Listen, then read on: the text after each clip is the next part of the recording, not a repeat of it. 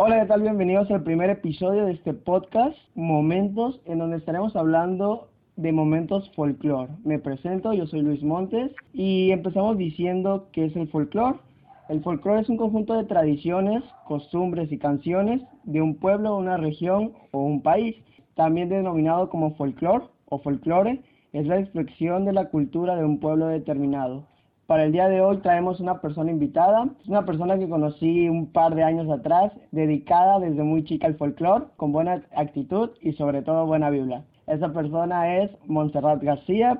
Hola, eh, me llamo Montserrat, tengo 19 años y soy de Condoacán, Tabasco. Perfecto, empezamos con la pregunta número uno. Me surgió curiosidad porque al menos yo no sé folclore, la, la experta aquí eres tú, claro, pero encontré en Google, ahí en San Google, dos formas de que se pueden decir folclore y folclore. ¿Cómo lo dices tú? Folclore. Folclore, con C de coco. Bueno, es que se escribe folclore, pero se pronuncia folclore. Es, es que eh, ahí va mi duda, porque yo estuve en una investigación exhausta hace días donde folclore se dice en español y folclore se dice en inglés, pero sí veo que muchas personas, al menos aquí en el estado de Tabasco, tienen como la costumbre de escribirlo folclore con C de coco, pero pronunciarlo en inglés, folclore. Sí, así igual me acostumbré a decirlo yo, o sea, hay algunos que los escriben igual así como como tal cual se pronuncia folclore, pero he visto que también otros lo escriben folclore. Y en la academia, vas a una academia, ¿no? No, no es una academia, es el, el ballet folclórico del municipio. Del municipio de Cunduacán. Así es. Y todos les dicen folclore. Sí, folclore. Folclore, exacto. ¿Qué, Hay no? algunos que le dicen ballet folclórico. Ballet. Sí, ¿Por qué esta denominación de ballet? no sé la verdad, pero he escuchado que también me dice, tú vas a ballet, y yo, mm, a danza. Ajá, a eso. Quizás lo relacionan, aunque sí tiene algo que ver pues con el ballet, pero no mucho. Quizás en cuestión de, de posición para pararse, los brazos y así, porque también va de la mano con la danza clásica. Ok, ¿y cómo iniciaste en este mundo del folclore? ¿Qué te motivó? Yo empecé a la edad de los siete años, aproximadamente siete u ocho. Bueno, mi madre bailaba folclore hace mucho tiempo y estuvo en el folclore durante 20 años. Y como yo por las tardes no hacía nada, pues a mi madre se le ocurrió meterme. Al principio no me gustó, que no sé, no me llamó la atención eso de andar zapateando. Pero luego empezaron a enseñarme bailes con falda y me empezó a gustar más. Y luego cuando tuve mi primera presentación me gustó muchísimo y me di cuenta que era lo mío. Y así empezó todo. ¿Nos puedes contar o relatar algunos de tus mejores momentos en el folclore? Eh, bueno, de los mejores momentos que he tenido pues fue la primera presentación que tuve, que me acuerdo que estaba muy nerviosa por tal de, de que me saliera muy bien, luego hasta se, se me olvidaban los pasos, luego no sonreía, pero fueron muy buenos momentos. Los mejores momentos que siempre he tenido es cuando esperamos con ansias de cada año para que venga feria, la feria que se hace cada año. Nos preparamos, creamos nuevas, nuevas coreografías y también mandamos a, a comprar ahí lo que son los, los vestuarios dependiendo de qué estado vayamos a, a presentar en feria. Esto que hacemos cada año, pues nos dan un día de feria exactamente para que se presente el ballet de Cunduacán, o sea, vamos en representación de nuestro municipio. Yo no sabía que, que bailaban en,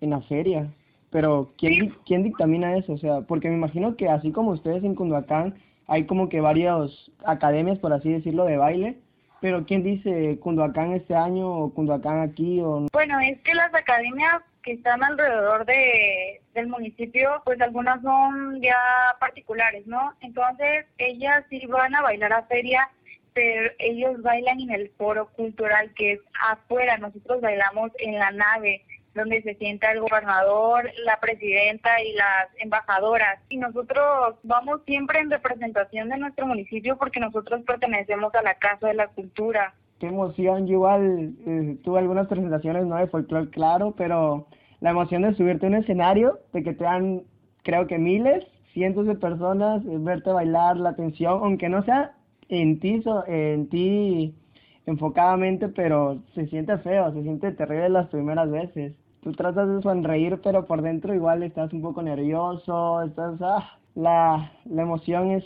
no se puede describir, ¿eh? ¿Y uno de tus momentos graciosos que hayas tenido en el folclore? Bueno, graciosos, quizás es cuando bailando se me caiga un este un tocado, o sea, le decimos tocado a lo que nos ponemos en la cabeza, que a veces llevamos flores mayormente o también trenzas dependiendo de, de qué estado se utilice, pero es lo más chistoso que me ha pasado que me esté confundiendo en plena coreografía y que lo que estamos en una presentación. Me ha tocado verlo, por así decirlo. Bueno, yo no soy eh, folclorista, como se diga, pero sí estoy como en una escuela de danza, donde igual el día de la presentación que tuvimos en el Teatro Esperanza Iris, el director de ahí andaba diciendo, no quiero que a la mera hora se les, se les caiga el, el tocado o esta parte del, del traje, porque por eso se los dije y no sé qué. O sea, como que si hay similitud, como dijiste al principio, entre folclore y otros tipos de danza. Yo tuve igual un momento gracioso. La danza es muy importante. Quizá al principio de mi vida no, no, no lo notaba, pues, porque yo tuve un viaje hace como cinco años por parte de la prepa, según iba a competir en una categoría de ajedrez. Entonces llegué al estado de Tuxtla Gutiérrez y cuando entramos, o la bienvenida fue un baile folclórico, donde la mayoría de la gente eran un montón de escuelas. Entonces llegamos y eh, nos dieron como esa bienvenida con bailes de folclore de varios estados, porque ahí habían varios estados, desde Durango, que es parte norte del país, hasta parte sur, que es este Yucatán. Entonces, cada estado bailó el baile pues que lo caracteriza.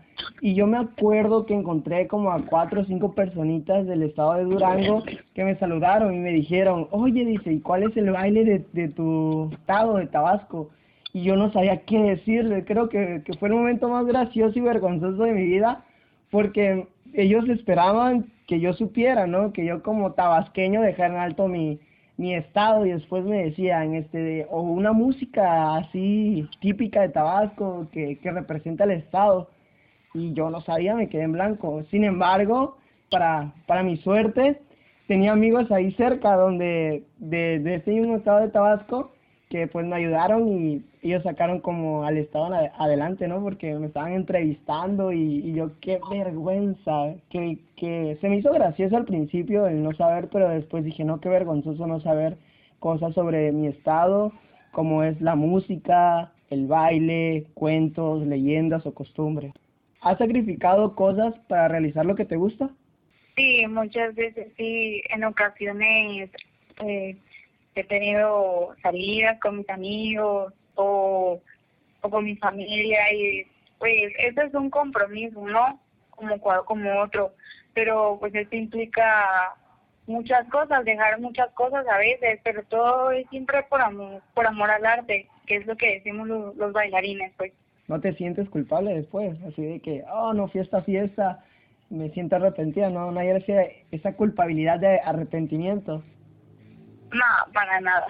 Ok, perfecto. Bueno, así como tuvimos mejores momentos, momentos graciosos, supongo que igual tuviste peores momentos, ¿no? Sí, bueno, creo que el peor momento que hasta ahora he tenido fue la pérdida de un compañero.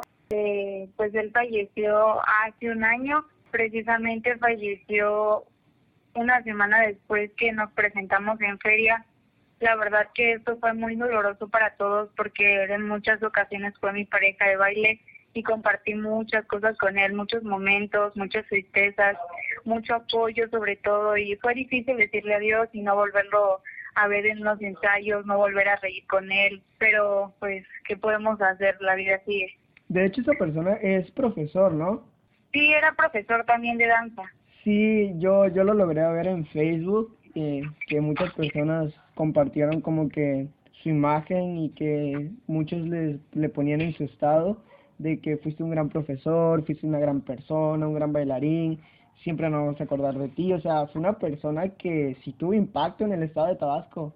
Sí, la verdad es que sí, él era muy conocido, pues no solo aquí en Cunduacán, porque de hecho él no es de aquí, él era de Cárdenas, lo conocía mucha gente de Jalpa, de Paraíso, Comalcalco, aquí en Cundhuatán también muy conocido.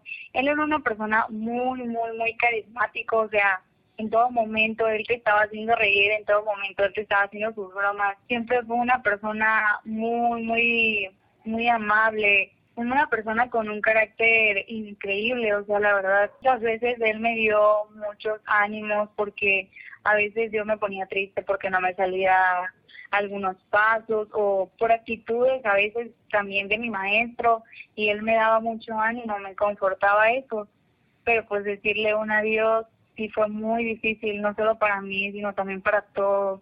Si tu vida fuera el nombre de un baile, ¿cuál sería?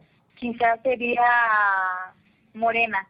Morena. Es un, ajá, es un baile de Veracruz que me encanta.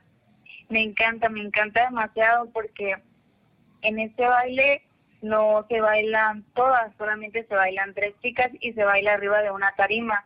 Entonces, en este baile se hacen vueltas de girasol, pero no son vueltas muy muy rápidas, sino son vueltas lentas en el cual la sala debe mantenerse y se ve muy muy padre. Fue una de tus primeras danzas. No, eso de hecho lo vine a aprender ya luego, ya que ya que tenía más experiencia, pues esa no fue de las primeras. Trágicos en tu vida, en la vida del folclore, claro, y no sé si quieras decir algo. Sí, la verdad es que no, no es algo por el cual me haya arrepentido el folclore, a pesar de, de que muchas veces me ha llegado a estresar porque sí a veces exigen demasiado. ok, ok, el, el folclore es, es vida. Practiquen folclore, el folclore es vida. Con esto damos por terminado el tema de momentos folclore. Nuevamente muchas gracias Monse y nos vemos en la próxima.